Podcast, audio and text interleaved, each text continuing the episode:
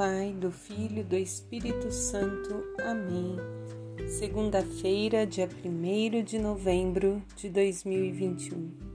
Estamos terminando o nosso ano praticamente, há dois meses do final de 2021. Iniciemos esse mês de novembro pedindo o Espírito Santo a luz para compreender a vontade do Senhor para que a cada dia nos aproximemos mais desse chamado da nossa verdadeira vocação. Vamos ouvir as palavras do Senhor, mergulhar nelas, meditar e vivê-las. Hoje, Paulo continua nos falando na carta a Romanos, capítulo 11, do 29 ao 36. E Paulo nos diz: somos amados por Deus mesmo sendo desobediente, e a sua misericórdia se estende sobre nós. Eu vou ler aqui direto da palavra de fato. Deus incluiu todos na desobediência, a fim de ser misericordioso para com todos. O Senhor, para não nos perder, sabendo que todos erramos, inclui-nos nesta desobediência para salvar a todos. Ele quer que todos sejamos salvos. Ele nos deseja na sua vida, na vida eterna, porque aqui, como eu venho dizendo, nós somos estrangeiros, estamos de passagem. Mas tudo depende do nosso sim da nossa liberdade em dizer: Senhor, toma conta da minha vida, perdoa os meus erros e eu quero realmente ser um bom cristão. Eu desejo realmente viver de acordo com o Evangelho, com a palavra que o Cristo Jesus nos ensinou. E ele termina com a última último versículo.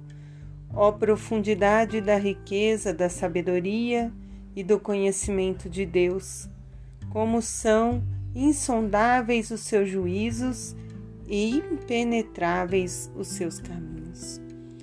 Os caminhos que o Senhor usa para nos salvar, nós às vezes não compreendemos, mas de todo o mal Deus tira um bem, porque Ele nos deseja junto dele. E o salmo de hoje é o 68. Respondei-me, ó Senhor, o vosso imenso amor. O salmista está ali clamando ao Senhor que responda a ele. E não existe oração sem resposta. Toda a nossa súplica, todo o nosso clamor chega a Deus. Mesmo que naquele momento nós não compreendemos, depois, quando as ondas se abaixam, a tempestade passa, nós compreendemos os caminhos do Senhor. No Evangelho de São Lucas, no capítulo 14, do 12 ao 14, Jesus continua na parábola do almoço com o jantar. Sentado à mesa, ele usa os exemplos e diz que quando deres um almoço ou jantar, para não convidar só amigos, pessoas queridas, mas chame aos pobres, aos aleijados, aos cegos e será feliz, porque eles não têm como retribuir a você. E a recompensa estará na ressurreição dos justos. Que palavra forte, que palavra que nos sacode mesmo, né?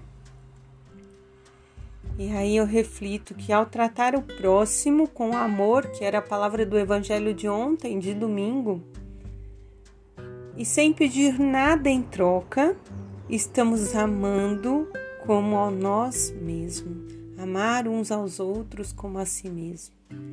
E amando ao outro como a nós mesmos, estamos amando a Deus que nos ama infinitamente mais.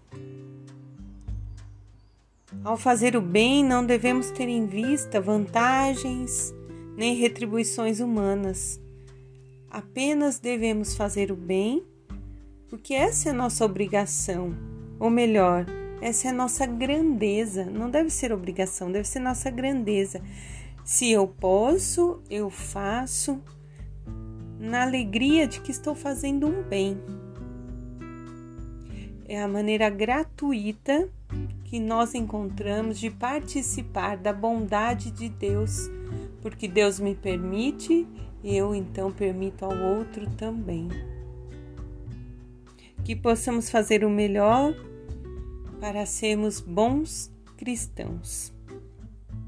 São João Paulo II tinha uma frase que todos temos a vocação de cristão e essa vocação é a santidade em todos os momentos da nossa vida.